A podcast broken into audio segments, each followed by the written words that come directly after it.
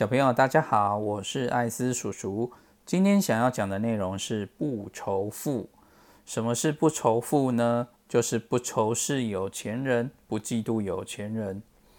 为什么呢？还记得艾斯叔叔在第八集的时候有讲过有钱人和穷人的故事吗？从前有个穷人，每天都不停的抱怨上帝，诉说着这个世界太不公平了。为什么我每天辛苦工作？却还是常常吃苦受累，而有钱人却天天悠闲自在呢？没想到他的祷告灵验了。上帝问他说：“那么要怎么样，你才觉得公平呢？”穷人急忙说道：“要让有钱人和我一样穷，而且要做一样的工作。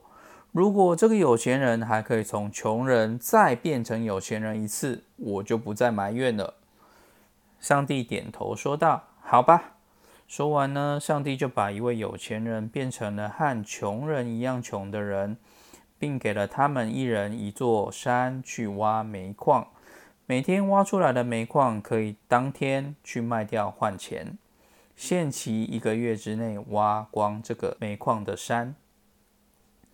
穷人和有钱人一起开挖，穷人平常做惯了粗重的工作，挖煤矿对他来说。是他已经很适应的工作，很快他就挖了一车煤矿，拉去市场上卖了钱，然后反复的进行到下班。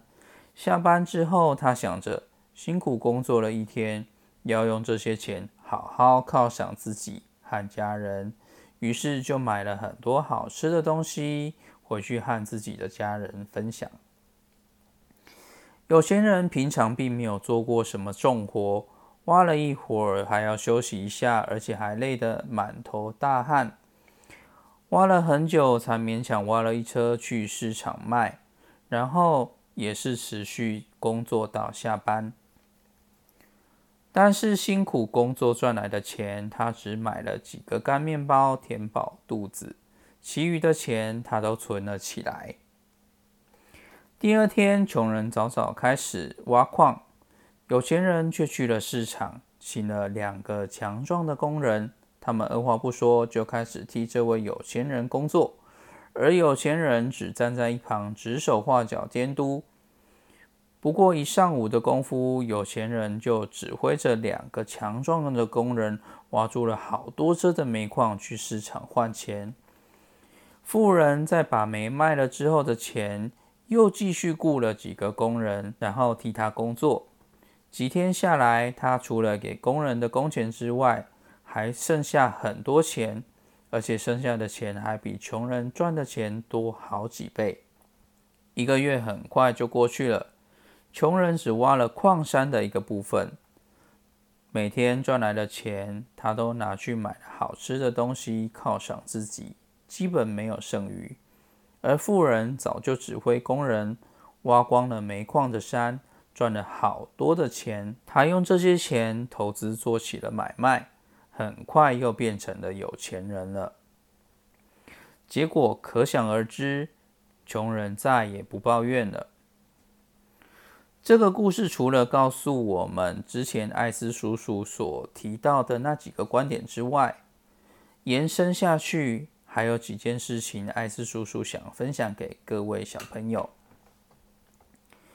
我们嫉妒有钱人，并不会让自己有钱，反而丧失了让自己学习有钱人如何成功的方式，非常可惜。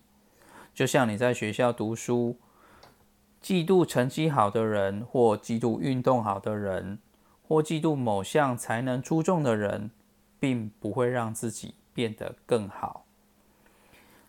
要让自己变得更好。除了学习观察别人的优点，学习人家怎么成功之外，最终都还要加上自己的努力，才会越来越厉害。另外一点，其实穷人并没有错，辛苦工作之后想要犒赏自己是人之常情。人在辛苦之后，真的很容易想要犒赏自己。小朋友，你想想看。如果你辛苦读了一天的书，或辛苦做了某一件事，做完之后，你是不是想要好好的休息一下，好好的犒赏自己？这个是很正常的。但是为什么在故事中的有钱人他能忍住这种想要犒赏自己的心情呢？因为他有他的目标，而且他有他的信念，所以在他还没有达成目标的时候，他可以忍受痛苦，而且他不会轻易放弃。所以，如果你有很强的信念去追求财富自由，你才会有办法督促自己要有纪律的存钱，并且要努力的用钱去赚钱。前阵子，台湾很多奥运选手替台湾拿下很多奖牌，他们也并不是生下来就这么优秀的。就好比有名的体操选手李志凯。他从小学六年级就开始练体操，一路努力到二零一六年的里约奥运，终于可以代表台湾出赛了，却因为受伤影响到他的表现。那时候艾斯叔叔看得好难过哟，但是他并没有因此而放弃。除了加紧养伤之外，伤复原到一定程度之后，还到处到各国不同的赛场，适应各种吵杂的环境。来培养自己的抗压性，同时透过大大小小的赛事，还有自己的努力的训练，加强自己的技能，最终终于在二零二一年的东京奥运，替台湾夺下了台湾选手史上的第一面奥运体操奖牌。艾斯叔叔看了都好感动哦！要靠投资理财来替自己累积一笔不小的财富。绝对不是一件简单的事情。如果没有坚强的信念，中间一定会很容易放弃。所以，艾斯叔叔祝福所有的小朋友们，也可以像很多运动选手一样，拥有一颗永不放弃的精神，而且有强大的信念，支持自己去努力达成自己的目标和理想。那么，今天的内容就到这边为止。祝大家投资顺利，早日财富自由。谢谢。